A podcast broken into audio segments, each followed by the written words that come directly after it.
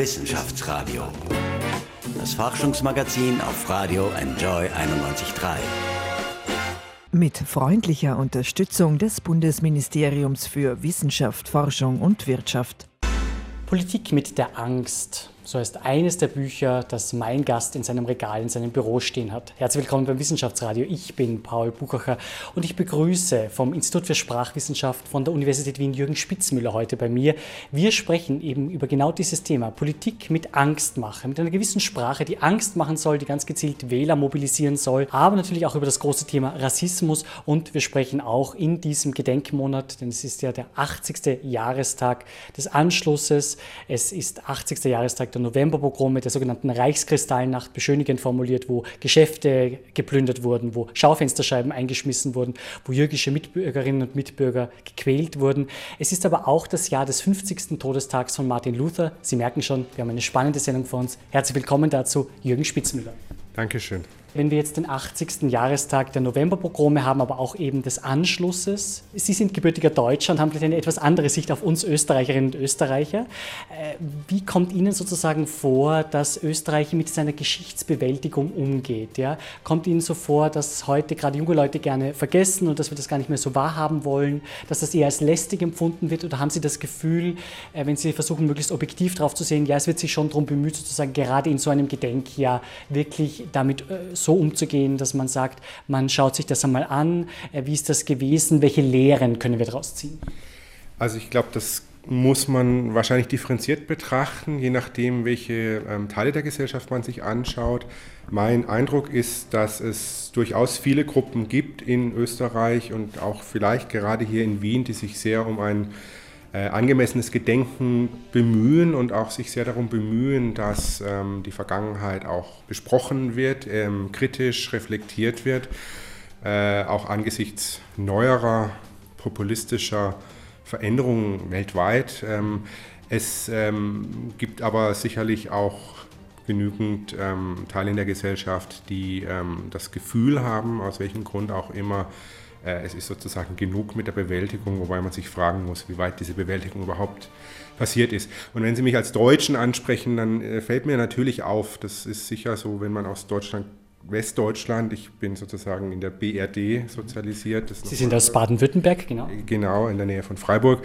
Da ist ähm, die Bewältigung sicher noch mal anders verlaufen als in Österreich, weil sie sehr früh zumindest systematisch in die Schulen mit reingegangen ist, ähm, wichtiger Bestandteil des Geschichtsunterrichts war und so weiter, wo es vielleicht etwas früher auch das Bedürfnis in bestimmten Teilen der Gesellschaft gegeben hat, das reicht mit Bewältigung, wobei das im Fall von Deutschland ähm, nochmal ganz spezifisch ähm, ist, weil sich Deutschland, glaube ich, zu seiner eigenen Geschichte noch einmal anders stellt, als das Österreich tut.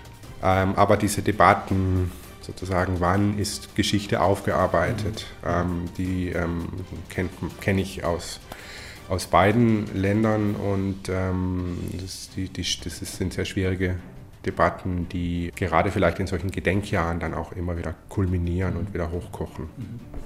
Haben Sie das Gefühl, es wird immer rechtsgerichteter inszeniert, gerade in der Politik, wenn wir Herrn Trump ansehen, ja, der gewisse Botschaften über seinen Twitter-Account rausschleudert, wenn wir bei der deutschen AfD, die mit einer großen Fraktion im Bundestag vertreten ist, bleiben, wo Herr Gauland, einer der führenden Parteikräfte, meinte, wir werden sie jagen, ja, also ein Jargon wird hier bedient, der ja so bisher eher wenig zu hören war, wenn wir Heinz-Christian Strache, den Vizekanzler haben, der sich mit Politshows inszeniert und dafür auch Kritik einstecken muss, das sei zu national inszeniert, Männer mit schwarzen Sonnenbrillen durchtrainiert sozusagen. Das entspricht einem athletischen Bild aus einer Zeit, die äh, sehr viel Unheil gebracht hat. Wie sehen Sie diese Politikinszenierungsstile?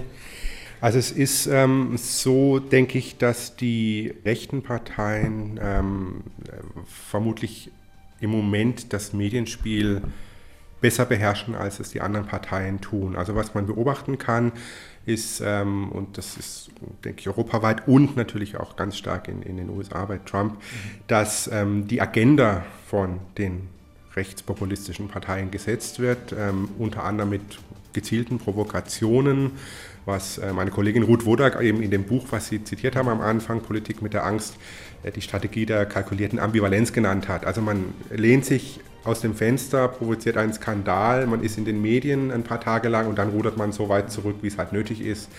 Und dieses Spiel beherrschen die ähm, rechtspopulistischen Parteien, muss man sagen, besser als die anderen. Und äh, man hat das Gefühl, dass die anderen Parteien dem hinterherhecheln die ganze Zeit. Und deswegen hat man medial den Eindruck, dass rechte Themen ähm, sehr viel sichtbarer sind. Ähm, man muss in Deutschland ja sagen, die AfD ist ja eigentlich gar keine so große Fraktion. Sie ist für Deutschland und angesichts der Geschichte ist das ein, ein erheblicher ähm, Umbruch in der parlamentarischen Tradition und mhm. Geschichte, aber sie ist trotzdem eine kleine Partei, ja, vergleichsweise, mhm. im Vergleich verglichen auch jetzt mit der FPÖ in, in Österreich mhm. Äh, und mit ähm, der SVP in der Schweiz zum Beispiel. Aber sie schaffen es eben sehr stark, ähm, die, die Medien zu besetzen, die Medienlandschaft zu besetzen und das war im Wahlkampf äh, meiner Beobachtung nach auch ganz stark so, dass die Medienbegleitung sich sehr stark an diese Parteien, auf diese Parteien fokussiert hat und deren Themen und dann ist es für die anderen Parteien natürlich sehr schwer zu reagieren. Sie müssen sich entweder auch zu den Themen verhalten, da gibt es verschiedene Strategien, man versucht eben ähnlich eine ähnliche Richtung, etwas abgeschwächt zu gehen oder man versucht dagegen zu gehen. Aber es ist sehr schwer für diese Parteien eigenständige ähm, Themen so zu positionieren, dass sie die gleiche Bedeutung haben als wie, wie diese ähm, von den populistischen Parteien gesetzt, gesetzten Themen. Und dazu gehört einfach eine sehr, sehr professionalisierte ähm, ein, ein, sehr professionalisierter Umgang mit Medien und auch gerade mit neuen Medien. Das haben die, die entsprechenden Bewegungen, Parteien sehr viel früher ganz offensichtlich gelernt, als es die ähm, vielleicht auch die klassischen Parteien tun. 80 Jahre Anschluss, 80 Jahre dann im November Reichskristallnacht bzw. Novemberpogrom. Haben Sie äh, das Gefühl, Herr Spitzmüller, dass es wichtig sei, hier gerade jungen Leuten oder generell der Bevölkerung zu vermitteln, das kann wieder passieren? Denn die Sehnsucht nach einem starken Mann ist immer wieder da, ja, gerade in schwierigen Zeiten, wo man das Gefühl hat, man profitiert nicht so viel vom wirtschaftlichen Aufschwung wie vielleicht andere. Äh, oder was ist sozusagen das Wichtige an einem Gedenktag wie diesem 80. Gedenktag? Wo orten Sie die Wichtigkeit in der Vermittlung sozusagen sozusagen dessen, was damals passiert ist, was uns bis heute zu denken geben sollte, was das Thema auch heute noch aktuell macht, äh, um sozusagen diese Einfachkeit zu sagen, das ist schon so lange her, das brauche ich gar nicht wissen, ein bisschen zu vermeiden. Ja, also ist der Gedenktag dieser heurige Gedenktag hat ähm, sicher den ganz besonderen Aspekt, dass er einer der letzten wahrscheinlich sein wird, wo es noch Zeitzeugen gibt. Mhm. Ja, und wir steuern auf eine Zeit zu, an, in, in der es dann niemanden mehr geben wird, der erlebt hat, der diese Zeit erlebt hat. Das heißt, es wird dann eine entferntere Geschichte werden und wir sind auf Geschichtsschreibungen angewiesen und so weiter. Also von dem her ist das ein ganz ist das ein Umbruch, auf den wir zusteuern. Und ich denke, dass dieser Gedenktag vor allem nochmal einer sein wird, wo es sehr wichtig sein wird, den äh, Zeitzeugen zuzuhören und ihren Erfahrungen und gerade auch äh, ihren Erlebnissen mit den neueren Entwicklungen. Mhm. Es ist natürlich schwierig immer zu sagen, es wiederholt sich etwas, weil wiederholen ähm, wird sich im Detail keine Geschichte, aber es gibt vielleicht Ängste, die ähnlich sind. Es gibt äh, jetzt Ängste in vielen Teilen der Bevölkerung, die man vergleichen kann, auch wenn sie nicht dieselben sind, aber man kann sie vergleichen mit mit den Ängsten, ähm, die es in den 20er, 30er Jahren gab in Teilen der Bevölkerung. Und vielleicht hilft es, ähm, oder sicher hilft es, ähm, sich mit, mit Menschen zu unterhalten, die das vielleicht, und wenn auch nur als Kind noch erlebt haben, wie sozusagen, was diese Ängste mit der Gesellschaft gemacht haben. Was man sicher beobachten kann, ist, dass Sorgen, Ängste, Befürchtungen, die Gesellschaft verändern. Die Art und Weise, wie Menschen miteinander reden, verändern, äh, teilweise auch verändern, wie, man, wie weit man geht ähm, im Angriff. Und ähm, das sind sicher Dinge, wo man Vergleiche ziehen kann zu früheren Zeiten und sich anschauen kann, was macht eine Stimmung in einem Land mit, mit, mit, mit Individuen und mit Bürgerinnen und Bürgern und ähm, wie weit kann das gehen. Ja, und, und, und es ist vielleicht auch sich hilfreich, sich anzugucken, dass das kein Prozess ist, wo man dann sagen kann, von einem Tag auf den anderen, aha, jetzt ist die Schwelle überschritten, weil das ein schleichender Prozess wahrscheinlich ist. Das, daher ist dieses Gedenkjahr, denke ich, ähm, so wichtig. Gerade diese 80 Jahre ist ja ein Menschenalter im Prinzip. Und mhm. ähm, ich glaube, das ist ähm, ist ein ganz wichtiger Aspekt dieses aktuellen, heurigen Gedenkjahres. Dieses äh, zugespitzte Sprechen, das wird oft gerne Stammtischrhetorik äh, bezeichnet, sozusagen äh, Politiker verkaufen ihre Botschaften, gerade rechte Politiker offenbar sehr gut, weil sie sehr plakativ sind, weil sie sehr einprägsam sind und danach sozusagen ist vielleicht der große Schockmoment oder die Empörung, aber auch das hilft sozusagen einen gewissen Rand abzufischen ja, äh, an Wählerpotenzial. Müssen sozusagen links gerichtete Kräfte ganz einfach auch so machen, müssen die auch ihre Botschaften knackiger verkaufen? Verkaufen, sprich sich mit Kindern präsentieren, damit es emotionaler wird oder so? Muss man da einfach ganz andere Strategien fahren, um dem Rechten sozusagen was entgegenzusetzen? Orten Sie ein zu schwaches Links und ein zu starkes Rechts generell in Europa? Ist schwierig. Wenn ich darauf die Lösung wüsste, dann würde ich wahrscheinlich in die Politikberatung gehen. Und, ähm, Haben Sie das mal vor? Oder? Nein, habe ich nicht okay. vor. Ich, ich, beschränke mich auf das, was ich kann. Das ist ähm, Sprachwissenschaft. Nein, es ist sicherlich komplex. Was man wahrscheinlich beobachten kann, und das ist ja auch nichts Neues, ist, dass die, der Erfolg der populistischen Parteien ist, dass sie ähm, scheinbar einfache Lösungen präsentieren für, für Probleme, die die Menschen bewegen.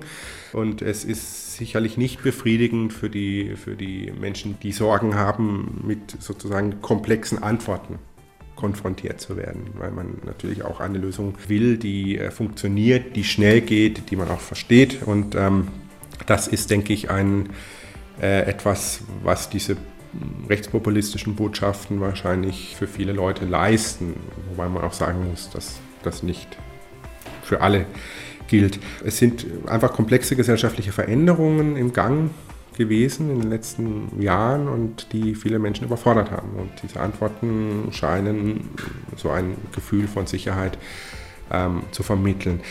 Ich bin mir nicht sicher, ob es gut ist, dass jetzt sozusagen die Linke das kopiert, zumal man auch beobachten kann, dass sozusagen das Umgekehrte auch passiert ist. Gerade in den rechten Protestbewegungen ist es so, dass äh, ganz viel der Symbolik und der Verhaltensformen und der Praktiken ähm, kopiert wurde aus den ehemals äh, linken Bewegungen, also den 60er Jahren, 70er Jahren und so weiter.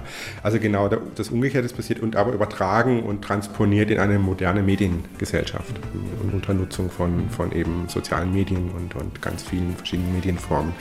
Die Frage der Kopie ist natürlich immer, inwieweit eine Kopie dann letztlich funktioniert. Ich glaube schon, dass es eine Diskussion im inhaltlichen Sein muss, die geführt werden muss. Es ist ähm, wahrscheinlich keine einfache Diskussion und es wird keine Diskussion sein, die in kurzer Zeit zu lösen ist. Es braucht wahrscheinlich eine intensive gesellschaftliche Debatte.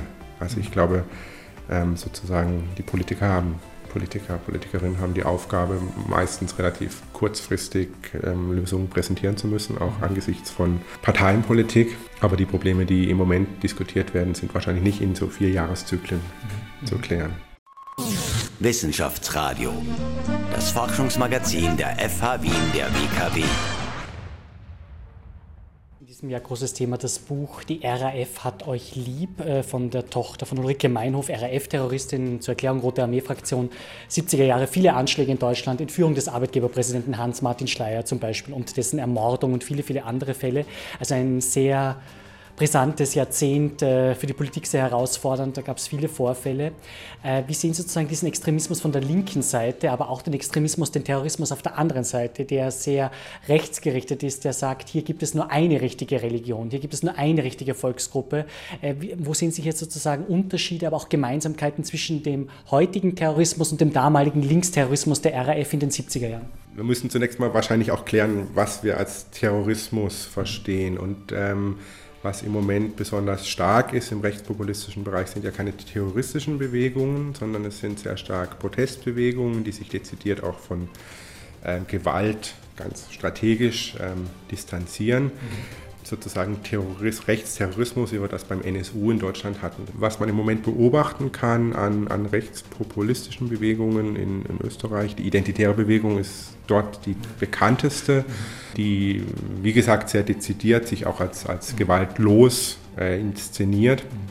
Dort ist es so, dass eben sehr stark mit sehr abgeschlossenen Kulturbegrifflichkeiten ähm, argumentiert wird. Vor allem, es geht vor allem um sogenannte Erhaltung von, von traditionellen Kulturen, einer österreichischen Kultur.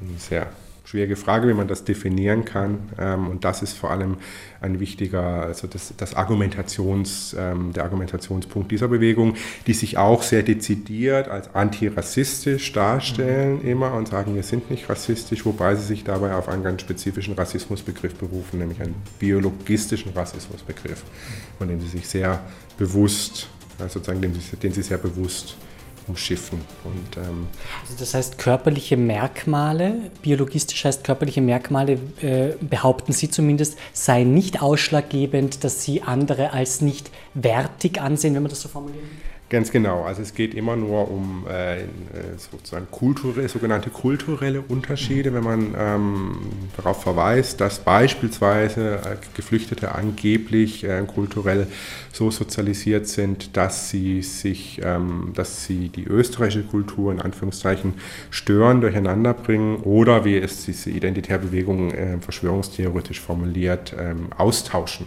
Ja, und, und, das wird dann sozusagen die Angst ist, dass aus Österreich eine islamische Gesellschaft mhm. wird. Also es, ist, es, wird sehr stark auf Kultur, ähm, was ja ein sehr oh, auf den ersten Blick unproblematischerer Begriff ist als Rasse ähm, abgezielt. Äh, wobei man sagen muss, wenn man sich die ähm, klassischen Schriften von zum Beispiel Houston Stuart Chamberlain aus dem 19. Jahrhundert, also sozusagen die Ideologie, auf die dann der Nationalsozialismus dann auch sehr stark aufgebaut hat, wenn man sich das anguckt, dann ist dort auch sehr viel von Kulturen die Rede. Ja, also ist, das Argument ist immer, äh, wir haben überhaupt nichts gegen diese Leute, ähm, aber sie äh, sind dort, wo sie herkommen, glücklicher als bei uns. Mhm. Das ist das Argument, ja, weil man, äh, jeder hat so seinen Lebensraum ja, und ähm, in diesem Lebensraum funktioniert das Zusammenleben am besten und wenn man den Lebensraum wechselt, dann kommt es zu Störungen. Das ist die Argumentation. Die findet man in diesen klassischen äh, rassistischen Schriften auch, wobei dort eben dieser tatsächliche Rassismus, also von aus dem, der auch zum Teil so pseudowissenschaftlich untermauert war, ähm, noch eine große Rolle spielt. Das kann man heute nicht mehr machen. Das ist sozusagen gesellschaftlich desavouiert. Mhm. Ja, und Rassismus ist ja auch ein, vor allem ein, ein, ein Stigma-Wort, wie wir sagen. Das heißt, ein, ein Wort, niemand sagt von sich selber, ich bin ein Rassist. Das ist ähm, sozusagen ein per se negativ aufgeladener Begriff. Aber wenn wir an Parallelgesellschaften denken, also hier wohnen türkische Mitbürger ganz äh, sozusagen abgetrennt, unter Anführungszeichen, von gebürtigen unter Anführungszeichen Österreichern, haben Sie dann nicht Gefühl, diese Parallelgesellschaft ist auch eine Form des Rassismus, weil ein Aufeinander zugehen, ein Miteinander umgehen, ein Miteinander voneinander lernen eigentlich nicht stattfindet? Naja, aber wie würden Sie dann Rassismus ähm, definieren, wenn Sie das als Rassismus bezeichnen? Also Rassismus, ähm, ich finde den Begriff schwierig, muss ich mhm. sagen, weil er eben so stark, ähm, so starke Traditionen mit sich führt. Äh, ich würde sagen, es geht um, also wir nennen das, wir haben das mal genannt, einen Ethnoseparatismus, also mhm. den Versuch, bestimmte sogenannte Ethnien voneinander zu separieren, ja? Mhm. bewusst zu separieren. Bei den sogenannten Parallelgesellschaften, das ist, ist ja gesellschaftlich sehr viel komplexer. Mhm. Das ist ja nicht sozusagen einfach nur eine selbstgewählte Absonderung, die da stattfindet, sondern es ist eine soziale Entwicklung, die, ähm, die eben in, in, in sehr, sehr komplizierten gesellschaftlichen Prozessen eingebunden ist. Wie groß orten Sie denn das Problem des Rassismus, des Alltagsrassismus in Österreich, auf Österreichs Straßen? Haben Sie da wissenschaftliche Erkenntnisse, wo Sie sagen, kommt sehr vielfach vor, kommt vielleicht auch in den Medien vor, wenn der Sportreporter wieder mal sagt, die haben es aber den Spaghetti-Fressern gegeben und damit sind zum Beispiel Italiener gemeint, ist äh, das immer noch äh, stark vorhanden, auch vielleicht unbewusst, dass Dinge immer noch gesagt werden sozusagen, die einfach Tradition haben und nicht hinterfragt werden?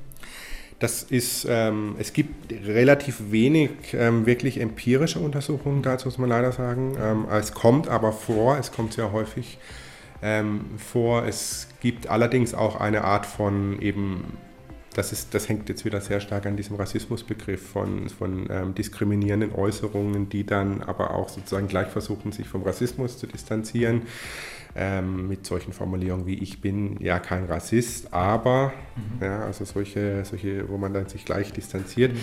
Im Moment haben wir die Situation, dass die professionellen Medien wahrscheinlich eher sensibel sind, was das Thema angeht und auch trainiert sind in dem Thema. Wir finden, wir finden natürlich in unterschiedlicher Schärfe emotionale, diskriminierende Äußerungen in, gerade in, in, sozialen Medien auch, auch zum Teil in den, in den klassischen Medien.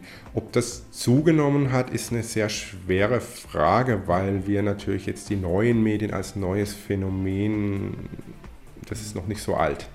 Also wir können sozusagen dort sehr schwer Vergleiche ziehen. Und was man auch immer sagen muss, ist, dass ähm, so problematisch das natürlich ist, und ich finde das hochproblematisch, ähm, dass in, im Großraum der Medien relativ harmlos kommuniziert wird. Ja, das fällt uns natürlich auch immer sehr stark auf, ähm, diese, diese problematischen Äußerungen. Ähm, die werden sehr stark diskutiert. Und man muss aufpassen, glaube ich, ähm, wenn man darüber ähm, wenn man sich damit beschäftigt, dass man dieses sicherlich problematische Phänomen nicht generalisiert. Was kann denn gegen sogenannte Hasspostings getan werden, die ein riesiges Problem darstellen, die auch in der Politik mittlerweile ein großes Thema sind? Äh, Hasspostings gegen Politikerinnen und Politiker ist ein Thema, aber es gibt äh, vielfach auch Mobbing, natürlich auch hier das Thema des Rassismus in den Hasspostings. Gibt es da wissenschaftliche Ansätze, dass man sagt, wir müssen in den Schulen mehr sensibilisieren? Also wir müssen mit den Jugendlichen und Kindern arbeiten, die alle heute Digital Natives, also mit den digitalen Medien aufwachsen sind und müssen schauen, okay, wir machen euch ein bisschen sensibler für Sprache, wir machen euch ein bisschen sensibler dafür, welches Foto postet ihr mit welchem Text. Ist das ein Ansatz oder gibt es auch noch ganz andere? Also das ist sicher ein Ansatz, der immer wieder ähm, genannt wird, also dass man das didaktisch versucht zu lösen oder zumindest anzugehen und eine eine sowas wie ein med kritisches Medienbewusstsein auch, auch ähm, erarbeitet und mit ähm, Schülerinnen und Schülern sehr früh versucht zu klären und zu diskutieren und ein Bewusstsein dafür zu wecken, welche Folgen es hat, wenn man ähm, sich äußert, diskrimi äh, diskriminierend ähm, in, in den Medien über jemand anderes. Also ich glaube, das ist das Bewusstsein der Folgen, das muss, sehr, das muss geklärt werden. Es ist ansonsten, meine, Sie kennen diese Diskussion, sie ist sehr komplex. Ich mhm. glaube, wenn es in, Straf, in den strafrechtlichen Bereich geht, dann ähm, haben wir strafrechtliche Maßnahmen, die wahrscheinlich auch ergriffen werden müssen, um zum Schutz ähm, von, von Persönlichkeit und Menschenwürde. Wie man das macht, ist, ist, aktuell ja gerade sehr stark diskutiert. Also Anfang des Jahres ähm, in Deutschland das Netzwerkdurchsetzungsgesetz in Kraft getreten. In Österreich gab es äh, eine ähnliche Debatte, angetrieben dann auch durch ähm, die Klage von Eva Klawischnik. Mhm. Und ähm, so die Frage sozusagen, was helfen Strafen, ist natürlich hier immer sehr virulent. Ja, und ähm, müssen sie höher sein? Müssen sie mehr abschrecken? Also es wird ja oft in der Politik versucht, höhere Strafen äh, sozusagen schrecken ab. Das ist immer so ein beliebtes Modell. Dazu gibt es konträre mhm. Positionen, mhm. ob das tatsächlich wirkt. Und es gibt natürlich auch immer das Argument, dass das erst recht dazu führt, mhm. dass ähm, mhm. Einschränkungen erst recht dazu führen, dass Menschen sich entsprechend verhalten, gegen, genau dann auch noch gegen die Normen auflehnen. Es braucht wahrscheinlich schon, also was man sagen kann aus der Medienforschung, ist, es ist, sehr, muss man dazu sagen, wie gesagt, es gibt einiges an, an Literatur und Untersuchungen dazu, aber aus unterschiedlichen Kontexten, deswegen kann man das nicht pauschalisieren. Aber was man zumindest was diese Untersuchungen andeuten, ist, dass die aggressiven und teilweise auch rassistischen Äußerungen sehr häufig offenbar damit zu tun haben, dass es sozusagen eine mangelnde Sichtbarkeit in der Kommunikation gibt. Man stellt eine Äußerung sozusagen in einen in einen Raum vor sich und sieht das Gegenüber dabei nicht wirklich an, wenn man das tut. Und ähm, es gibt einige Untersuchungen, die argumentieren, dass diese, ähm, diese mangelnde Sichtbarkeit, also die wirklich Präsenz ähm, des Gegenübers, möglicherweise dazu führen kann, dass ähm, die Hemmungen sinken. Was man nicht bestätigen kann, das ist interessant, weil es immer wieder gesagt wird, ist, dass die Anonymität eine Rolle spielt. Ja, also es ist, äh, ganz viele Untersuchungen haben gezeigt, dass in Foren, in denen es sowohl Klarnamen gibt als auch ähm, anonymisierte Namen, dass sich dort die Aggressivität nicht unterscheidet. Im Gegenteil, häufig sind die, die Menschen mit Klarnamen rassistischer mhm. und dezidierter als die Menschen mit, mit anonymen Namen. Aber Sie fühlen sich offenbar im Netz trotzdem sicher. Ja? Es ist etwas anderes, auf der Straße jemanden anzupöbeln, als offenbar im Netz. Kann man das so sehen? Oder? Ja, weil man natürlich die körperlichen Konsequenzen auch nicht mhm. so direkt hat und man muss jemanden nicht anschauen, wenn man, wenn man sich äußert. Das ist vielleicht ein Grund. Ein anderer Grund ist möglicherweise auch ein kollektiver Effekt. Also Netzkommunikation ist ja sehr häufig auch eine Kommunikation im Kollektiv und ähm, dazu kann man auch, soweit man das jetzt sehen kann in den Untersuchungen, sagen, dass sich ähm, gerade solche ähm, sehr rassistischen und sehr diskriminierenden ähm, Äußerungen sind häufig sogenannte Co-Konstruktionen. Also es, man, man schreibt sich so in Rage und fühlt sich dann auch in einer Gruppe bestätigt ja, in, mit seinen Äußerungen. Und das ist ähm, dann relativ, also man, es, es, wird dann sozusagen, die Stimmung wird vorangetrieben ja, auf eine ja, hohe Emotionalität hin. Ähm, das ist wahrscheinlich ein Effekt.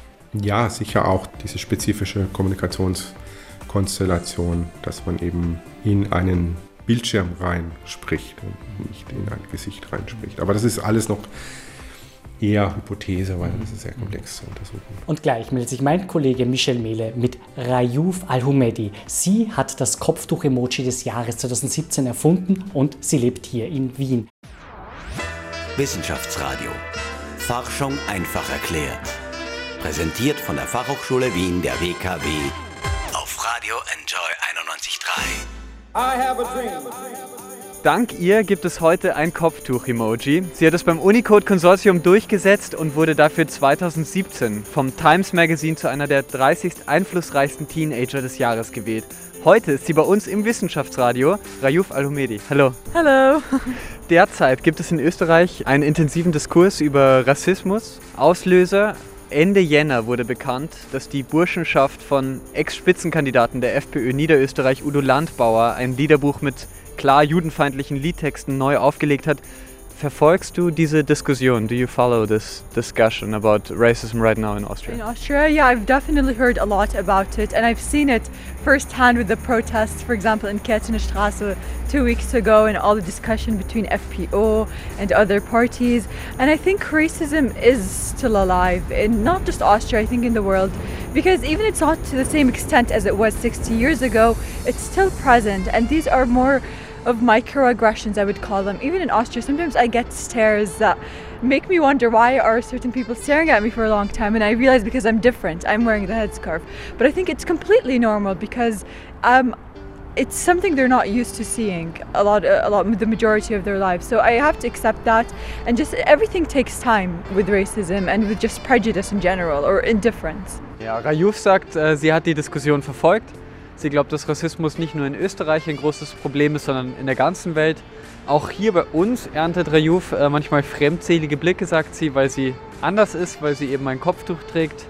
Und es braucht sehr viel Zeit, bis äh, solche Vorurteile verschwinden oder sich verändern. In Deutschland wirbt der Süßwarenhersteller Katjes gerade mit einem Model mit Kopftuch, in Deutschland gibt es da auch eine große Aufregung, viele Befürworter, viele, die das kritisch sehen. It's really right. Let me Google it actually. Yeah, I, oh my god, that's so cool. Also wir schauen diese Werbung jetzt gerade zusammen an.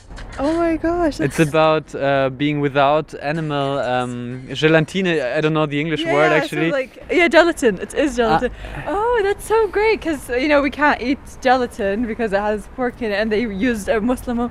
That's incredible, and it makes sense because I think a lot of the times with Muslim women, people don't realize it's an untapped market, and there's we are present. We have a space in so many communities. It's just people don't recognize it or acknowledge it. So to see this uh, company go ahead and recognize and say, "Oh, we have we have a community here. We have a group of audience that we haven't really addressed." So to, for them to do that, it's amazing in my opinion. Also Rayouf ist wirklich begeistert äh, von dieser Kampagne, da freut sich, dass sie gibt. Sie sagt, das ist auch eine intelligente Business-Idee eigentlich, weil in Deutschland gibt es beispielsweise vier Millionen Muslime und äh, sie zu akzeptieren und auch als Markt äh, ganz rational zu entdecken und ähm, mit ihnen zu werben, ist eine gute Entscheidung und ja, ich glaube, du yeah. findest die Kampagne sehr gut. Uh, uh, it's amazing and okay, yeah, it's great on the business side, but it's also great in the representation side, which is what like my emoji aim to do to get representation. So for somebody to see somebody that looks like them on TV, it's an amazing feeling, and honestly, that's what I, the feeling that I wanted to bring about with my emoji.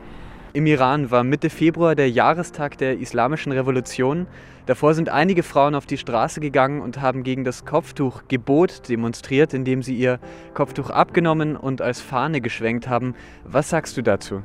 Um, I think her, I, if she feels oppressed wearing the headscarf and or is forced, I completely support her and support the demonstration of seeking freedom and seeking um, liberation because she feels oppressed wearing it.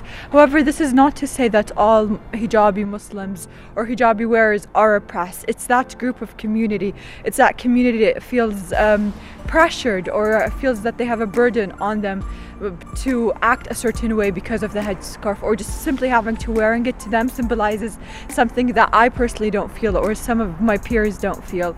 But if it is a um, source of liberation for them, then I'm 100% for it. The same way the hijab emoji for me was a source of liberation and representation. It's just people have different outlets, really. Du sagst, du verstehst es, ähm, du kannst es komplett nachvollziehen, wenn sich diese Frauen unterdrückt fühlen, äh, dass sie dagegen auf die Straße gehen. Ähm, allerdings ist es im breiten Konsens so, dass ähm, oft das Kopftuch nur als ähm, Symbol der Unterdrückung gesehen wird und das ist es für dich auf keinen Fall, weil du es eben frei gewählt hast. For me personally, I don't want to I hate generalizing because generalizing is at the root of many disputes, but for me personally it is not a symbol of oppression, but to some Iranian women it is. And we have to take that into account and not generalize like I said and put everyone into the box. So um, like I said, it is a way for them to seek freedom, and I support that and advocate for that because it is at the end of the day women's rights. So, um, my next question: Was sind deine nächsten Pläne? Du hast äh, jetzt das Facebook-Emoji erfolgreich eingeführt. Was äh, steht auf deiner Agenda? Was möchtest du vielleicht als nächstes tun? Uh, well, like I said before, I don't have, I never like to set anything in stone because whatever happens, happens. But um, I'm really interested in encouraging computer science and programming in my community, in the um, Saudi Muslim community, because tech is an ever growing industry and it's largely dominated by men. So I'd love to push it, uh, push the idea, and like have a door opened to Saudi girls, like that are my counterparts to see it as a possibility, to see, oh, I could be a programmer. It's not something just for guys. Because a lot of girls are pushed, like in general now, are pushed away from STEM subjects, sciences, technology, engineering, math. They're taken, they, they take a step back, like, oh, I don't know, it's kind of for guys. And they just tend to go to a more girly route, uh, in quotation marks, girly route, which makes no sense because everything is a possibility if you really want it. Also Rayouf möchte vor allem äh, Frauen der, der saudi-arabischen Community äh, dazu bringen, mehr in IT-Berufe zu gehen, Programmieren zu lernen, weil sie das Gefühl hat, dass viele Mädchen generell sagen, ah, das ist eher so eine Jungssache und ähm, da weiß ich nicht, äh, sich dann irgendwie anderen Dingen widmen. Meine Frage, programmierst du? I'm learning right now. I'm learning Java and it's not easy, I must say. Also Rayuf lernt gerade Programmieren. Java ist ziemlich schwierig, aber sie bleibt dran. Dankeschön Rayuf für diesen kleinen Spaziergang. Danke für Ihre Zeit. Und damit zurück ins Wissenschaftsradio. Wissenschaftsradio. Das Forschungsmagazin der FH Wien der WKW.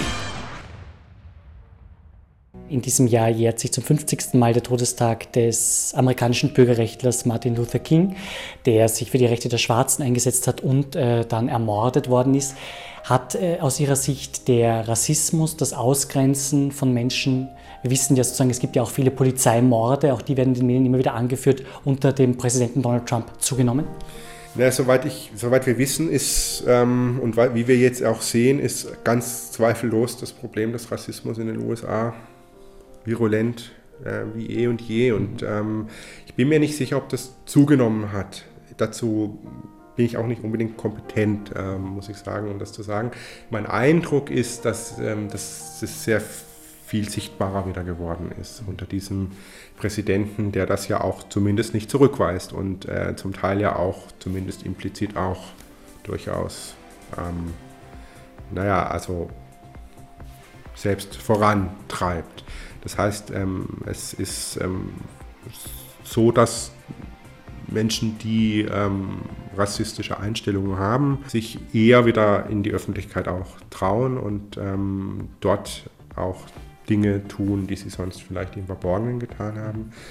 Aber es ist sicher nicht so, dass der Rassismus einfach weg war für 50 Jahre und jetzt plötzlich wieder aufgetaucht ist. Mhm. Ja, also er war schon immer da. Er muss, er muss da gewesen sein. Er ist gesellschaftlich vermutlich in anderen Domänen abgewandert gewesen.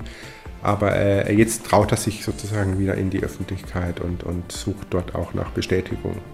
Das hat auch damit zu tun, dass ähm, die ähm, Regierung dem nicht entgegentritt. Das ist sicher so.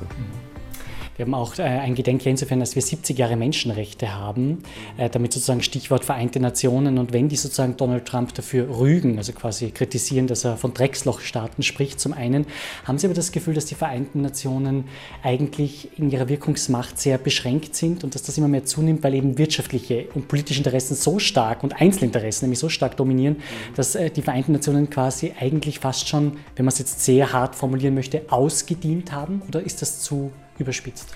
Wahrscheinlich ist es überspitzt und wahrscheinlich ist die Funktion der Vereinten Nationen auch eine andere. Aber jetzt gerade der aktuelle Fall mit dieser Trump-Äußerung, das zeigt ja auch wieder schön, wie das funktioniert. Also es gibt eine Äußerung, die am ambivalent zumindest gedeutet werden kann und ähm, ihre Wirkung ganz offensichtlich nicht verfehlt, wie man sieht. Also es gibt eine große mediale Wirkung und sie ist auch ganz offensichtlich, hat sie, schließt sie an an kolonialistische Traditionen der ähm, Aufteilung von Menschengruppen in, und, und, und Ländern in bestimmte Qualitäten. Das macht diese Äußerung sehr stark und sie tut das auch in einer sehr expressiven Art und Weise. Aber sie bietet eben dann im Zweifel immer noch die Möglichkeit, und das wird dann auch getan, des Rückzugs. So habe ich es ja nicht gemeint. Ja, und ich schätze sehr und kommt dann immer, und ich habe Freunde, äh, auch persönlich, das ist ein ganz beliebtes Argument dann bei, bei diesen Rückzugsgefechten, sodass man sich, dass man zumindest nicht de jure angreifbar ist. Ja? Das ist genau diese kalkulierte Ambivalenz. Ähm, man freut Botschaften, die, die sehr deutlich werten, aber trotzdem noch sozusagen die Möglichkeit geben, dass man sich so weit zurücknimmt, dass man zumindest nicht angreifbar ist. Und das ist natürlich ein Mehrfach, das, damit wird mehrfach adressiert. Das heißt, die, ähm, die Adressaten, die dem zustimmen, die äh, verstehen das auch nach dem Rückzug noch und freuen sich natürlich, ähm, dass hier jemand wieder mal der Öffentlichkeit eine, ein Schnippchen geschlagen hat, ja, indem man dann am Ende dann doch nicht belangt werden kann. Und da kann wahrscheinlich eine andere juristische Gemeinschaft als es die Vereinten Nationen ist, äh, auch wenig dagegen ausrichten letztlich. Man sieht das ja auch immer wieder bei entsprechenden Strafprozessen, dass es ganz schwer ist, bei Äußerungen letztlich, also eine Absicht nachzuweisen, weil Absicht ist, ist immer schwer nachzuweisen. Man kann immer nur zeigen, welche Folgen eine Äußerung hat. Und es ist so, wir haben äh, ein wirklich großes Gedenkjahr, denn wir hätten auch den 100. Geburtstag von Nelson Mandela, Friedensnobelpreisträger, in diesem Jahr. Wie, Herr Spitzmüller, würden Sie seine geschichtliche Leistung bewerten, also der Kampf gegen die Apartheid in Südafrika? Na, es ist eine großartige Leistung, die, die er nicht alleine, aber vor allem als Führungsfigur dieser Anti-Apartheidsbewegung vollbracht hat. Ähm, und ähm, dass die Probleme nicht gelöst sind, das ist, denke ich, klar, aber es ist auf jeden Fall ein ganz wichtiger Schritt gewesen, ähm, den ähm, der ANC und die Anti-Apartheidsbewegung vollzogen hat dort. Und es ist, ähm, muss man sagen, ja eine sehr komplexe, es war ja eine sehr schwierige Situation dort und sozusagen mit der Art und Weise, wie man dort eben damit umgegangen ist, hat man ganz dezidiert gesagt, es geht nur weiter, wenn wir uns gemeinsam, wenn wir uns jeweils vergeben und unsere Schuld aber auch eingestehen. Wie weit das funktioniert, ist natürlich schwierig, aber es gibt auch keine Patentlösung in dem Zusammenhang. Also von dem her ist die äh, Mandela als Symbolfigur für eine ähm, Bewegung, die sich gegen Unterdrückung wendet, ist eine der größten, sicherlich größten Figuren des 20. Jahrhunderts. Mittlerweile werden aus Kinderbüchern gewisse Begriffe gestrichen. Und dazu gehört auch der Begriff Neger, denn wir hatten ihn zum Beispiel in Ottfried Preußlers Buch Kleine Hexe.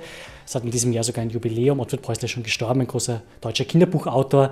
Äh, der hat eben von den Eskimos und Negerlein in der kleinen Hexe geschrieben. Der Thienemann Verlag in Stuttgart der diese Bücher herausgibt, hat das gestrichen äh, und hat gesagt, das kann man eigentlich so nicht mehr bringen. Auch sozusagen bei den Klassikern von Mark Twain, Huckleberry Finn und Tom Sawyer, auch da wird der Begriff sozusagen Nigger durch Sklave auch häufig ersetzt äh, in den deutschen Übersetzungen. Die österreichische Kinderbuchautorin Christine Nöstling hat gemeint, das sei nicht gut, man sollte besser ein Sternchen machen und unten dem Kind erklären, dass man durchaus auch als reif einschätzen kann, dass ein Begriff früher nicht so problematisch gesehen wurde und heute aber wiederum schon. Und sozusagen dadurch äh, würde man das Ganze ein bisschen erklären nicht einfach äh, von der Bildfläche verschwinden lassen.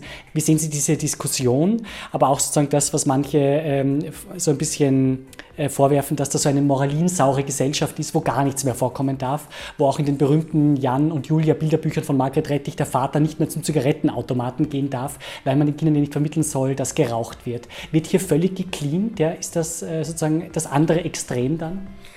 Das glaube ich nicht, dass, dieses, dass es so extrem ist. Ich glaube, dass dieses Extrem ein, ein, ein Strohmann-Argument ist, was sehr häufig gezeichnet wird. Also Political Correctness, diese ganze Diskussion ähm, wird sehr häufig an einem konstruierten, extremen ähm, sogenannten Säuberungswahn aufgezogen, den, glaube ich, niemand ernsthaft vorhat durchzuführen. Was die Begrifflichkeiten angeht, ich glaube, Zunächst mal ist es so, dass diese Begrifflichkeiten auch zu der Zeit, als die Bücher geschrieben wurden, nicht unproblematisch waren. Sie waren halt nicht reflektiert. Also der Begriff Neger ist einfach ein, ein abwertender Begriff, ein kolonialistischer Begriff, ein Begriff, der Menschen in zwei Klassen einteilt, und zwar auch zu der Zeit, und das aufgrund der Hautfarbe tut. So. Heute ist es nicht mehr so einfach, das sozusagen einfach so zu schreiben. Das, das kann man ähm, sagen. Zu der Zeit in den 50er Jahren, 60er, 70er Jahren war das noch möglich, was aber den Begriff nicht unproblematisch ähm, werden lässt, nur weil das zu der Zeit nicht diskutiert wurde. Die ähm, Diskussion ist immer, wie Sie auch angedeutet haben, natürlich geht immer darum, ob Zensur, was Zensur bewirkt oder ob es nicht besser ist, zu, ähm, zu diskutieren. Und ich glaube, die Lösung liegt darin, dass man beides tut. Und ich glaube, was dieser sogenannte politische, politisch, politisch, die sogenannte politische Korrektheit ähm, versucht, also was diese Diskussion versucht, ist ja gerade eine, eine Reflexion anzuregen darüber, wie mit ähm, Begrifflichkeiten Menschen klassifiziert werden, charakterisiert werden, dass man sich darüber im Klaren wird. Es hilft natürlich nichts, die, die, die Wörter einfach auszutauschen. Ähm, und trotzdem haben diese Begrifflichkeiten eine Geschichte. Mhm. Und in dem Fall ist es eine Geschichte der Ausgrenzung mhm. und der Abwertung, die mhm. mittransportiert wird. Das kann man nicht negieren. Ja, das heißt, es, muss, äh, es ist wichtig, dass darüber eine Diskussion geführt wird. Einfach austauschen ist sicher keine Lösung, weil dann wird nicht diskutiert. Aber das passiert ja nicht. Wir sehen ja gerade, dass da dass, dass sehr viel ähm, diskutiert wird. Und ich habe den Eindruck, dass im Moment gerade das Gegenteil der Fall ist. Es, ist, es wird unglaublich viel über Sprache und Sprachverwendung ähm, kontrovers gesprochen und das ist auch gut so. Und das ist auch die Intention. Mhm. Ja, also die Intention auch gerade vieler aus dem Feminismus kommender Bewegungen, die ähm, darauf abzielen, ähm, Begriffe zu, zu problematisieren oder auch aus Bewegungen, ähm, zum Beispiel aus dem ähm, LGTB-Bereich, da geht es ja nicht darum, ein für alle Mal einen guten Begriff einzuführen, sondern man versucht ja immer wieder zu zeigen, dass mit Benennungen, äh, dass Benennungen Folgen haben und dass hier Gruppen kategorisiert werden, sondern auch konstruiert werden und in einer bestimmten Art und Weise dann auch gesellschaftlich eingeordnet werden. Dass das passiert, das ist so, das kann man, das ist ein, ein wichtige, eine wichtige Funktion. Aber müsste man da die Kinder nicht, wie eben Christine Nöstlinger sagt, die Kinderbuchautorin einbinden und eben ein Sternchen machen und sagen, äh, lies da mal unten, ja, so wie es Erich Kästner in Pünktchen und Alter mit seinen berühmten Nachdenkereien, die er schräg gedruckt hat, äh, gemacht mhm. hat, ja, dass die Kinder sozusagen das dann erst recht lesen, weil sie es natürlich interessiert. Und dann erklärt man in einem kurzen Satz sozusagen, dass das früher ein sehr äh, unproblematisch gesehener Begriff war, der heute aber ganz anders gesehen wird und der heute eben ganz anders diskutiert wird. Wäre es nicht wichtig, auch die Kinder einzubinden und sozusagen auch die Erziehungsberechtigten, also die Eltern mit einzubinden, die mit dem Kind auch darüber sprechen, also über das Gelesene, ja, über die gewissen Begriffe, über die Wörter. Ja, wenn das funktioniert. Ich meine, ein Kinderbuch ist halt nun mal keine historisch-kritische Ausgabe. Und Kinder wollen unterhalten mhm. werden, nehme ich an, wenn sie Kinderbücher vorgelesen bekommen und nicht einen Vortrag über Sprachgebrauch mhm.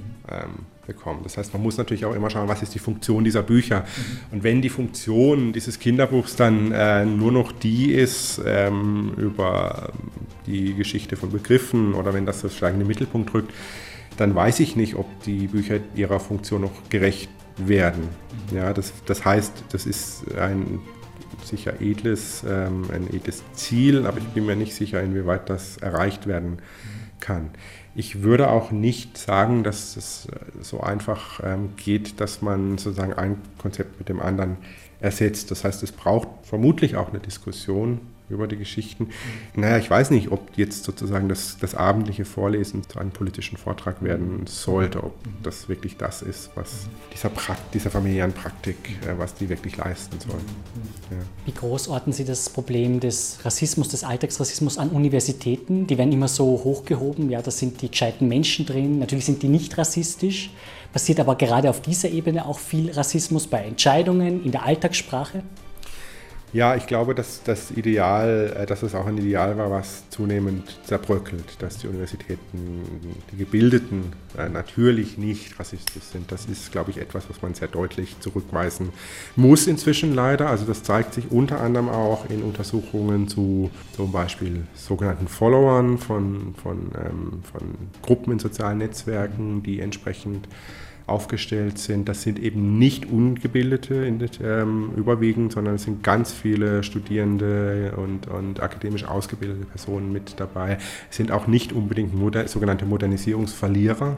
Es sind zum Teil sehr erfolgreiche Personen mit dabei, mhm. äh, die trotzdem sagen, wir haben Angst ja, und wir ähm, haben Angst um unsere Kultur und so weiter. Also Angst vor der Überfremdung, Angst davor, dass man einen Teil der eigenen, des eigenen Ich-Seins, der Identität verliert, äh, dass man sagt, ich bin, ich sehr zugespitzt hier fürs Radio, ich bin von Kopftüchern umgeben, in der U-Bahn und so weiter, das, das geht so nicht, das hat doch nichts mehr mit meinem Ursprung zu tun und so weiter. Genau, solche Ängste und die werden eben auch, die werden nicht nur von, wie das häufig dargestellt wird, von, von ähm, Menschen ähm, vorgebracht, die ähm, sogenannte Verlierer sind, mhm. ja, also die ihren Arbeitsplatz verloren haben genau. oder Aufstiegsängste haben, genau. sondern auch von durchaus erfolgreichen äh, Menschen und sogenannten gebildeten Menschen. Und in den Universitäten, äh, wir sehen das ja jetzt auch an verschiedenen ähm, Vorkommnissen, auch in Deutschland, äh, auch in Österreich, ähm, dass dort auch dort durchaus ähm, rassistisch, zumindest problematische Gedanken ähm, immer stärker in den Vordergrund treten. Auch das war, glaube ich, etwas, was, in, was eine Zeit lang eher im Verborgenen war. Mhm. Ja, also es ist nicht das gewesen, was man, ähm, was akzeptiert worden ist, zumindest in bestimmten öffentlichen Diskussionen. Das kommt zunehmend wieder das ist auch etwas, was mir offen gesagt auch Sorge bereitet, dass man sich das wieder traut, stärker das zu machen. Aber ich glaube, man hat, wenn man angenommen hat, dass jemand nur weil er studiert oder sie studiert hat, und irgendwelche Titel hat, bestimmte Dinge nicht sagt und tut und glaubt, das ist, glaube ich, eine, ein großes Trugbild gewesen.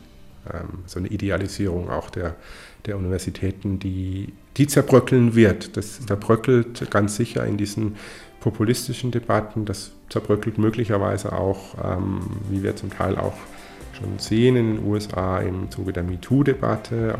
Also ja, jemand mit einem Doktortitel und einer Habilitation ist nicht automatisch ein guter Mensch. Das muss man sagen, in, im Sinne des, ähm, ja, dieses, dieses demokratischen Ideals. Wir haben jetzt März 2018. An welchen Forschungsprojekten arbeiten Sie denn jetzt ganz konkret, Herr Spitzmüller? Also was beschäftigt Sie? Was wollen Sie vielleicht bis zum Jahresende vorantreiben? Wo wollen Sie Erkenntnisse gewinnen? Vielleicht können Sie ein, zwei Beispiele nennen. Also woran wir arbeiten, also nicht nur ich alleine, ich habe hier meine äh, Mitarbeiter, die mit mir zusammenarbeiten, sind zum einen, ähm, wir schauen uns Protest, sogenannte Protestbewegungen an und schauen uns an, mit welchen kommunikativen Formen diese versuchen, eben auch medial wirksam zu sein und, und Gehör zu bekommen. Dazu gehören auch, ähm, weil die eben auch die sind, die im Moment sehr medial präsent sind, die rechtspopulistischen Protestbewegungen. Das schauen wir uns an. Wir schauen uns äh, insbesondere an, das ist ein Thema, was mich immer sehr interessiert, inwieweit über bestimmte Formen von Sprache, bestimmte soziale Werte postuliert werden, aber auch verhandelt werden. Ja, also inwieweit man auch Sprache und bestimmten sprachlichen Formen eine bestimmte Bedeutung, soziale Bedeutung zuspricht. Also Werte wie äh, Einkommen, Heimat, Familie, Freunde, kann man das so fassen? Unter anderem, aber auch Werte, also durchaus auch ideologische Werte im engeren Sinne. Zum Teil auch zu Werten würden wir auch zählen, so etwas wie Seriosität und Authentizität, also wer gilt als seriös aufgrund welcher Sprachform, zum Teil auch soziale Verortungen natürlich, Positionen und so weiter. Und das, das hängt sehr viel ähm, zum Teil an sprachlichen Äußerungen dran, äh, weil sprachliche Äußerungen, bestimmte konkrete sprachliche Formen durch ihre Gebrauchsgeschichte so etwas wie ein Stallgeruch mit sich herumtragen. Da sind wir wieder bei dieser äh, Debatte um politische Korrektheit. Das ist ein wichtiges Merkmal von Sprache, dass es das hat. Das erlaubt ähm, aufgrund dieses Merkmals von Sprache ähm, können wir so kommunizieren, wie wir kommunizieren. Das ist ganz wichtig. Also wir können uns sehr, sehr gut abschätzen im Gespräch, ohne dass wir das explizieren müssen, aufgrund der Art und Weise, wie wir reden. So, und das interessiert uns vor allem. Wie, ähm, und uns, uns, interessiert also einerseits, wie das funktioniert. Zweitens interessiert uns auch, ähm, wie das diskutiert wird und ähm, gesellschaftlich verhandelt wird, diese, diese Werte von Sprache. Und da ist im Moment sehr viel im Umbruch natürlich. Ich bedanke mich für ein spannendes Gespräch bei Jürgen Spitzmüller. Alles Gute für Ihre Arbeit und für dieses Jahr eigentlich noch recht junge Jahr 2018. Vielen Dank. Ja, ich danke für die Einladung zu diesem Gespräch. Dankeschön. Wissenschaftsradio, das Forschungsmagazin der FH Wien der WKW. Herzlich willkommen zurück hier. Ja, und Sie merken es schon im Hintergrund, ich bin auf einer Tagung, ich bin auf einer Veranstaltung, und zwar im Van-Switten-Saal, legendärer Leibarzt von Kaiserin Maria Theresia, im 9. Bezirk. Und ich treffe hier den ehemaligen Rektor der Medizinischen Universität Wien, Wolfgang Schütz. Seine Aufgabe in diesem so wichtigen Jahr 2018 ist auch sozusagen ein bisschen an die dunklen Stellen der Med-Uni zu erinnern und hier auch ein bisschen Aufklärungsarbeit zu machen. Ich freue mich sehr auf ein spannendes Gespräch mit Wolfgang Schütz. Herzlich willkommen in der Sendung darf Sie herzlich begrüßen. Herr Schütz, äh, diese Tagung zu diesem Gedenkjahr 2018, wir haben 80 Jahre Anschluss, wir haben 80 Jahre die November-Progrome. Um was geht es bei dieser Tagung genau und was ist dabei Ihre Aufgabe?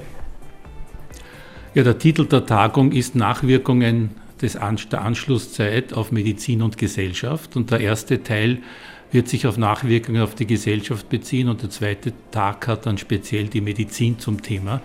Und ich bin in dem Board des Organisationskomitees vertreten. Im Prinzip sind dort vertreten neben mir insbesondere der Herr Professor Radkolb von der Universität Wien, also ein sehr bekannter Zeitgeschichtler.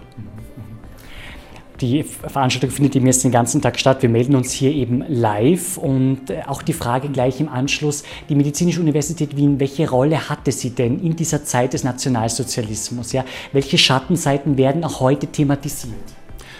Also die Medizinische Universität Wien war damals noch eine Fakultät der Universität Wien. Das ist auch der Grund, warum wir diese Tagung gemeinsam mit der Universität machen, weil wir zu dieser Zeit und dann auch viele Jahrzehnte danach zusammen waren. Also deshalb, deshalb die gemeinsame Tagung. Die, und die Fakultät selbst, die damalige medizinische Fakultät, war die am ärgsten betroffene Fakultät von allen in Österreich zu dieser Zeit, weil an sich in den ersten Wochen, man kann fast sagen Tagen, aber sagen wir Wochen nach nach dem Anschluss, also nach dem 12. 13. März 1938, wurden 52 Prozent äh, der, des Lehrpersonals, also Professoren und Dozenten, vertrieben oder sind, wurden gezwungen, äh, ihre Position zu verlassen. Und das ist eben der Hauptpunkt, dass wir als medizinische, jetzt als medizinische Universität, äh, dass diese Zeit erstens Nachwirkungen auf unsere, jetzt, auf unsere jetzige Funktion hat und weil diese Zeit auch auf den gesamten Wissenschaftsstandort Wien und beziehungsweise Österreich, kleine Österreich, Restmonarchie sozusagen einen großen Einfluss hat. Nach der Aufregung mit dem Politiker Udo Landbauer, FPÖ Niederösterreich, das Nazi-Liederbuch, wobei auch hier offenbar ein SPÖ-Mitglied, das ausgetreten ist aus der Partei, ähm, wegen Illustrationen in diesem Buch ähm, ja auch irgendwie betroffen ist, orten Sie eine besondere Wichtigkeit, sich dieser Thematik zu widmen, dass wieder das Bewusstsein dafür geschärft wird, dass so etwas nie wieder vorkommen darf, das aber recht sehr stark in der Gesellschaft mittlerweile verankert ist? Also wir halten das, wir haben das schon vor 20 Jahren für sehr wichtig gehalten. Da war, damals war 60 Jahre Anschluss, damals war ich noch Dekan und da waren wir faktisch, äh, sagen wir es mal so, 50 Jahre später, 1988, ist auf Universitätsboden bezüglich einer Gedenkveranstaltung überhaupt nichts passiert auf Universitätsführungsebene. Zehn Jahre später haben wir uns so bemüht, tatsächlich eine Veranstaltung allein der medizinischen Fakultät zu machen. Das haben andere auch getan, äh, um letztlich diese Zeit in Erinnerung zu rufen und mit dem Hinweis, dass damals natürlich in fürchterlichstem Ausmaß Dinge passiert sind, die jetzt heutzutage nicht einmal mehr ansatzweise passieren dürfen. Das war auch der Grund, warum wir damals auch ein Mahnmal errichtet haben in den Arkaden der Universität Wien. Zehn Jahre später, 2008, 70 Jahre nach dem Anschluss, haben wir vor unserem neuen Rektor, damals neuen Rektoratsgebäude, auch ein Mahnmal errichten, errichtet. Sie sehen es, wenn Sie unser Rektorat beispielsweise verlassen, fällt es Ihnen auf. Und äh, jetzt haben wir den Sinn der Tagung eigentlich darin gesehen, zu überprüfen, was spüren wir von dieser Zeit noch heute das sollte sozusagen diese Veranstaltung in den Mittelpunkt stellen, diese Thematik. Oliver Wittuch von der Universität Wien hat gefordert, dass die Burschenschaften eigentlich zugespitzt gesagt gar nichts mehr an den Unis verloren haben. Das sei nicht vereinbar, auch mit der Freiheit des Denkens. Wie sehen Sie das? Muss man Burschenschaften einfach ausschließen? Ich bin der Meinung, dass man das, das ich gebe Wittuch hier voll recht. Also schlagende, also Burschenschaften brauchen wir nicht auf Universitätsebene. Und zwar überhaupt nicht. Was wird denn jetzt bei der Tagung heute alles konkret gemacht? Äh, was gibt es für Vorträge? Was gibt es da für Veranstaltungen? Können Sie uns ein, zwei Highlights unter Anführungszeichen nennen? Ja, der Highlight des, des ersten Tages ist insbesondere, der sich auf die Nachwirkung auf die Gesellschaft bezieht, wird durch zwei Einleitungsreferate definiert sein. Das eine wird sich beschäftigen mit der Art und Weise, wie Österreich den Einmarsch damals gesehen hat, nämlich überwiegend jubelnd. Die zweite Keynote, die veranstaltet wird, bezieht sich auf den Zusammenbruch oder auf das Nichtwirken der Demokratien in Europa. Mhm. Sowohl die Demokratie in Österreich, die ja schon durch äh, das Dollfuß-Regime einige Jahre davor ausgeschaltet wurde, aber auch die Tatsache, dass die Demokratien in Europa zugeschaut haben von einem außenpolitischen Hasardspiel, das Hitler gemacht hat, bis zum nächsten. Mhm und das letztlich dann, nachdem Hitler 1933, am 30. Jänner 1933 tatsächlich Kanzler wurde, wie es ihm gelungen ist, gelungen unter Anführungszeichen, mit einem Ermächtigungsgesetz tatsächlich auch die Demokratie auszuschalten. Das heißt, Deutschland hat damals, oder das deutsche Parlament hat sich damals letztlich mit dem Ermächtigungsgesetz selbst ausgeschaltet, weil das war ein durchdringendes Gesetz, wo also äh, die gesamte, neben der exekutiven Macht auch die Reichsregierung die, die legislative Macht bekommen hat und die dann nicht mehr abgegeben hat. Und das war eigentlich äh, die Basis für die Alleinherrschaft, für die diktatorische Alleinherrschaft der Nationalsozialisten bis 1945. Das ist die zweite Keynote und danach gibt es dann eine Podiumsdiskussion, wie stark eigentlich Demokratien heute noch sind, um die Möglichkeit zu haben, so etwas zu verhindern, dass eine Selbstausschaltung des Parlaments nicht wieder passiert. Kritiker warnen eben vor diesem starken Rechtsruck in Europa, FPÖ in Österreich, die AfD ein riesiger Block mittlerweile im Deutschen Bundestag, in Polen, rechte Umtriebe in Ungarn. Wir hatten Viktor Orban auch heuer schon in Wien zu Gast. Wo orten Sie die Gründe für dieses Erstarken von rechts, vor dem Kritiker und Kritikerinnen immer wieder warnen? Dieses heutige Erstarken ist zurückzuführen auf das Problem, das jetzt offensichtlich den meisten Bürgern unter den Nägeln brennt, das ist die Migrations, ich sage jetzt Problematik, die letztlich zu Erstarken der rechtsextremen Richtungen, nicht nur in Österreich, sondern auch in Deutschland, teilweise AfD haben Sie gesagt, äh, geführt hat. In Ungarn war es letztlich die Ursache, dass die, dass die Sozialdemokraten sich selbst aufgelöst haben im vorigen Jahrzehnt, indem sie gesagt haben, sie haben das Volk betrogen, sie haben das Budget frisiert. Das war eine, faktisch ein aufgelegter Elfer, wie man sagen könnte, mhm. Äh, für eine rechtsorientierte Regierung, die dann Orban an die Macht gebracht hat. Und Polen, die Machtergreifung Polen war, also die, die, äh, die neue Regierung in Polen, die PIS, die ja sich jetzt dadurch vor allem auszeichnet, dass sie die Gerichtsbarkeit versucht, äh, in ihre, in ihre Clown zu bekommen. Diese Peace ist eigentlich auch an die Macht gekommen im Jahr 2015, wie diese Flüchtlingsproblematik so groß war, wie man Polen zwingen wollte, die in der Verteilung der Flüchtlinge mitzutun und das hat die Peace ausgenützt äh, und, äh, und das Volk gebracht und das war sicher ein Grund und das sagen auch sehr viele, dass eine wesentliche Teil an Prozentpunkten, die die PIS gewonnen hat, damit zusammenhing. Wissenschaftsradio, das Forschungsmagazin der FH Wien der WKW. Ich würde gerne noch mit Ihnen auf Ihr Buch eingehen, auch wenn es nichts mit der Tagung zu tun hat, aber Sie warnen in diesem Buch Eintritt und auch Aufruf vor dem Kollaps, also vor dem Zusammenbruch des Gesundheitswesens im Jahr 2030 ist gar nicht mehr so lange hin. Wo sehen Sie die konkreten Problemfelder in der österreichischen Gesundheitspolitik, im österreichischen Gesundheitswesen? Ja, das sind letztlich vier Kategorien, die hier, die hier einige, die hier, in, die, die ich in dem Buch versuche aufzuzeigen, die eine große Rolle spielen. Das geht natürlich jetzt ein bisschen ins Detail von diesem Thema ab. Das erste ist, dass die Ambulanzen in den Spitälern überlaufen sind und äh, viel und die äh, und dieser Grund für das Überlaufen der Spitäler, der Ambulanzen dort liegt äh, insbesondere darin, dass der niedergelassene Bereich immer mehr zusammenbricht. Es ist immer schwieriger, sogenannte Hausärzte zu finden, nicht nur im ländlichen, sondern teilweise auch im städtischen Bereichen. Dieses Hausarztwesen oder diese, das Problem der Erstversorgung ist etwas, äh, das dazu geführt hat, dass die Spitäler überlaufen sind, während die äh, Erstaufnahme im niedergelassenen Bereich immer mehr zurückgeht. Und es ist ganz wesentlich, dass man sogenannte Erstversorgungszentren, die jetzt im laufend errichtet werden sollen, derzeit haben wir aber erst vier und es sollen 75 in ganz Österreich sein, dass das sehr langsam und zäh vonstatten geht und dass der Spitalsbereich immer mehr äh, einfach dadurch charakterisiert ist, dass sehr viel Geld in den Spitalsbereich gesteckt wird Österreich hat die meisten oder liegt im OECD-Raum an der Spitze an Erstaufnahmen, an der Spitze an Spitalsbetten, in der Länge der Liegedauer. Dieser Spitalsbereich gehört konzentriert, immer mehr konzentriert. Das heißt, es muss dort gearbeitet werden.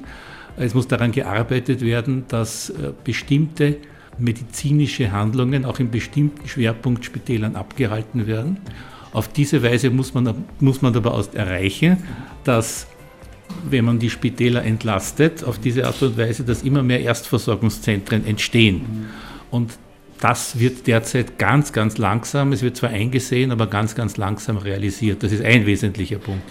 Äh, der zweite wesentliche, äh, der wesentliche Punkt in dem Zusammenhang ist, dass wir faktisch eine Dreiklassenmedizin schon haben, nämlich dass immer mehr Ärzte, die auch die Kasse haben oder die keine die ihre Kassenordination zurücklegen, und Wahlärzte werden. Das heißt, sie, äh, sie, sie äh, kassieren Geld von den Patienten, die dann einen Teil davon, allerdings nur in der Regel ein Drittel, zurückbekommen.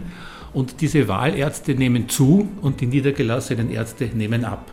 Dieses Zunehmen der Wahlärzte führt natürlich jetzt dazu, dass offensichtlich immer mehr sich leisten können, was zu zahlen. Aber umgekehrt muss man bedenken, dass die Wahlärzte sich niederlassen können, wo sie wollen.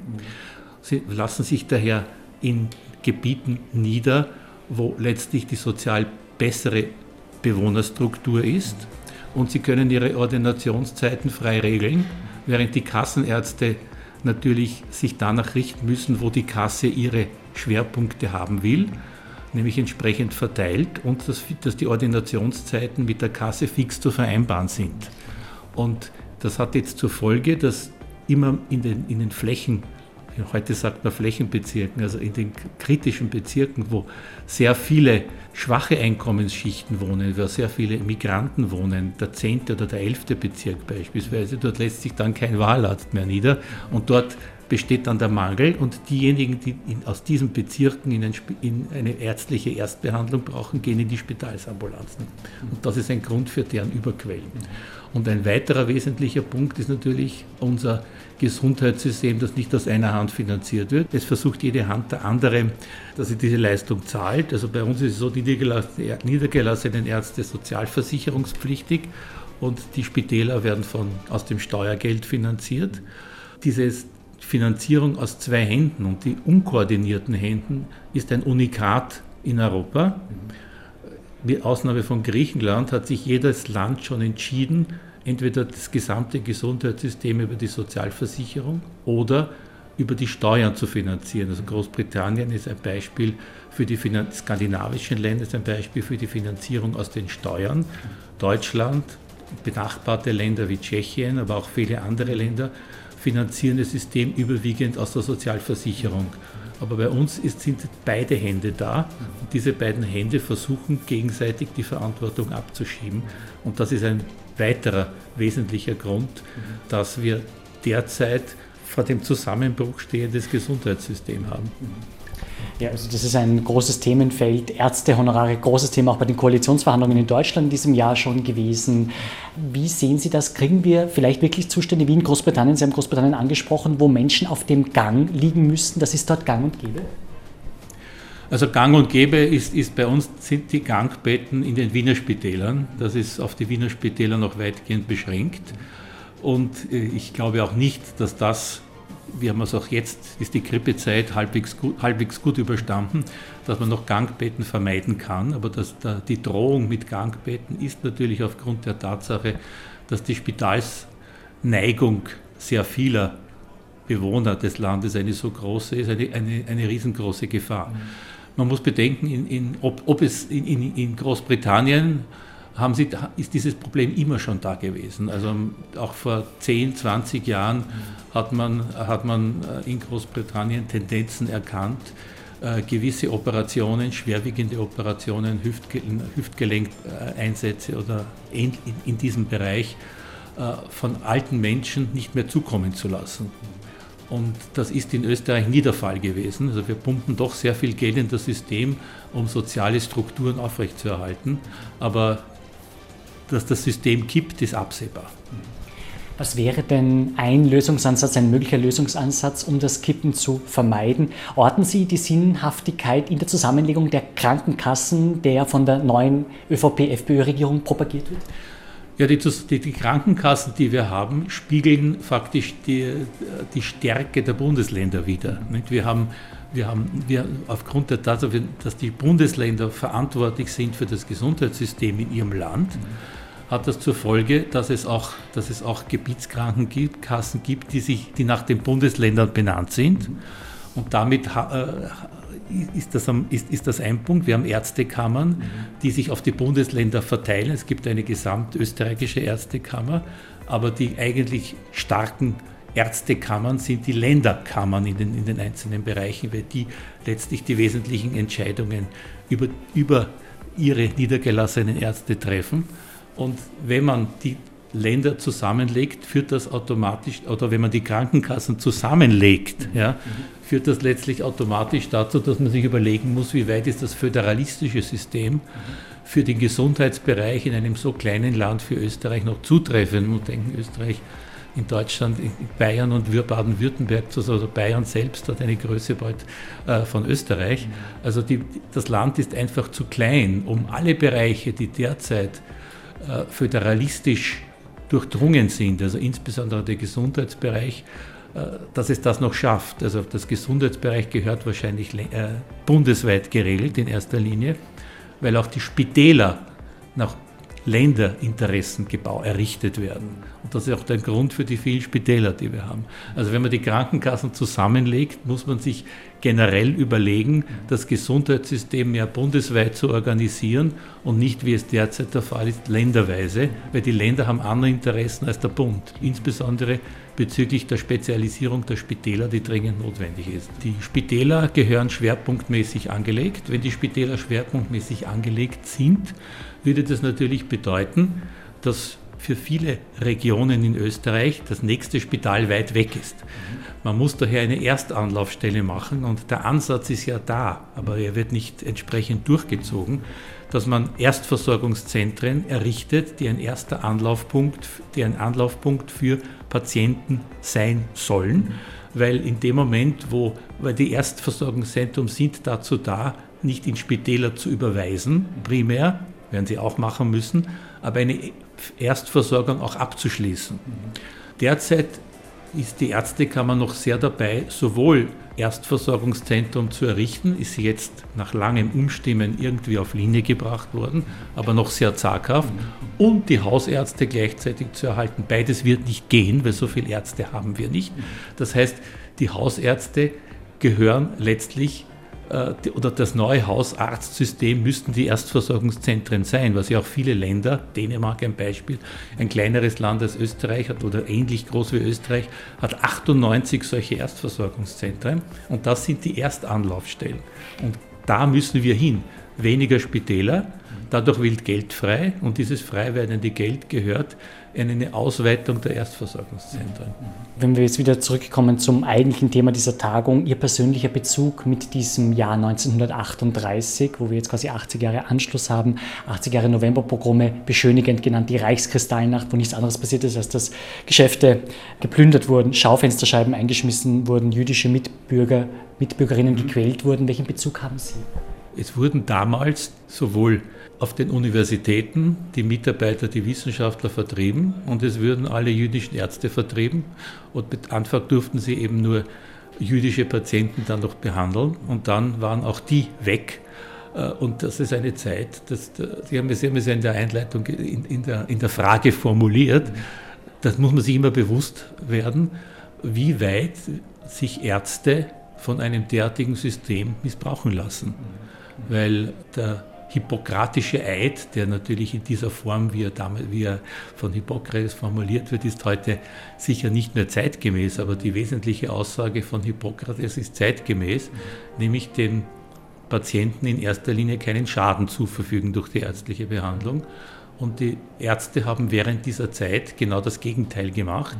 Das heißt, sie haben sich von einem System indoktrinieren lassen, wo es primär darum, wie das heißt, sagen, primär darum geht, den, den, den Patienten, die ihnen anvertraut wurde, zu schaden. Eindrucksvollste Beispiel ist das T4-Programm mit Kindern, aber auch Erwachsenen, äh, die einen geistigen Schaden hatten und auf diese Art und Weise ausgemerzt werden sollten. Die sind umgebracht worden durch eine Barbituratspritze, wie man so schön sagt, Spritze, also durch eine Injektion eines Barbiturates, haben also vergleichsweise zu denen, die später dann in, in den Gaskammern waren, sogar einen schönen Tod gehabt, unter Anführungszeichen. Aber dann kamen letztlich dann die, die Selektierungsrampen auf den Konzentrationslagern, die ja auch Ärzte gemacht haben. Beides sind drastische Beispiele. Es gibt eine Reihe von zusätzlichen Beispielen, wie sich Ärzte missbrauchen ließen, wie letztlich eine Ethik, die ja gewisserweise die Ärzte ja auch da vor dem Jahr 1938 schon gehabt haben, wie die Ärzte sich immer mehr haben treiben lassen in ein System, wo die Ethik sich staatlichen Prinzipien untergeordnet hat. Und dass so etwas nicht mehr passieren darf, auch nicht ansatzweise, ist eigentlich ein wesentlicher Grund, dass wir es gesagt haben. Man muss das immer in Erinnerung rufen, was, wozu Ärzte imstande waren, dass sie nicht einmal ansatzweise mehr in diese Situation kommen, weil ein wesentlicher Grundsatz des ärztlichen Ethos, dass ein Arzt jeden Patienten unabhängig von seiner, von seiner Herkunft, seinem Geschlecht, seiner Rasse und von Anführungszeichen seiner Abstammung behandelt werden muss. Noch zum Abschluss frage ich den Mediziner in Ihnen. Die Wiener Ärztekammer macht bekanntlich mobil gegen das gekippte Rauchverbot in der Gastronomie, das ja mit Mai 2018 hätte kommen sollen, wo jetzt noch nicht ganz klar ist, wie das jetzt weitergeht. Es wird jetzt mit einem Volksbegehren dagegen mobil gemacht. Sehen Sie das als wichtig an, dass es dieses komplette Rauchverbot eines Tages in Österreich gibt? Ja, wir sind rückschrittlich in der Hinsicht. Es gibt es in allen Ländern schon, EU-Ländern, dass in lokalen Rauchverbot ist. Das Sinn des Rauchverbots in Lokalen, der eigentliche Sinn ist, dass die Jugendlichen in den Lokalen keinen Ort mehr haben, wo sie rauchen können. Sie gehen jetzt noch auf die Straße und rauchen draußen, aber das sieht man auch an anderen Ländern. In einigen Jahren oder Jahrzehnten wird auch das nicht mehr der Fall sein. Das ist ein pädagogisch wesentlich richtiger Ansatzpunkt. Man muss allerdings hier bei der jetzigen Regierungsbildung sagen, dass das natürlich ein Ablenker war, ein wirksamer Ablenker, denn während der Koalitionsgespräche hat man eigentlich die wichtigen Sachen nicht nach außen dringen lassen und hat die, hat, dann hat die Bevölkerung und auch die Journalisten abgelenkt, indem man gesagt hat, wir heben das geplante Rauchverbot in den Lokalen wieder auf. Es ist viel darüber geredet worden. Man hat dann gesagt, man führt die Benotung in den Schulen wieder ein und lässt die verbale Benotung aus. Nebensäch genau genommen für eine Regierung nicht nebensächliche Thema, so sehr man natürlich sagen kann, das Rauchen ist ein wesentlicher Punkt, das ist keine Frage. Aber man hat damit abgelenkt. Das war ein ganz ein wesentlicher Ablenkungsfaktor. Und es ist zu hoffen, dass man das noch revidieren kann. Aber das muss man wissen, dass das absichtlich damals gemacht wurde. Also natürlich gehört das Rauchverbot in den Lokalen durchgesetzt, das ist keine Frage. Aber man muss bedenken, es war ein Ablenkungsfaktor. Ja. Vielen Dank für ein interessantes Gespräch bei meinem Gast Wolfgang Schütz. Ich muss Sie jetzt wieder ziehen lassen. Sie müssen zum nächsten Termin bei der Tagung. Ich wünsche Ihnen alles Gute für diese Tagung, die einen wichtigen Milestone, sozusagen einen wichtigen Meilenstein in diesem Gedenkjahr 2018 darstellt. Herzlichen Dank, dass Sie beim Wissenschaftsradio mit dabei waren. Ich freue mich schon sehr auf die nächste Sendung mit Ihnen. Bis bald. Wissenschaftsradio, das Forschungsmagazin. Alle Infos unter Adi. Adi. Adi.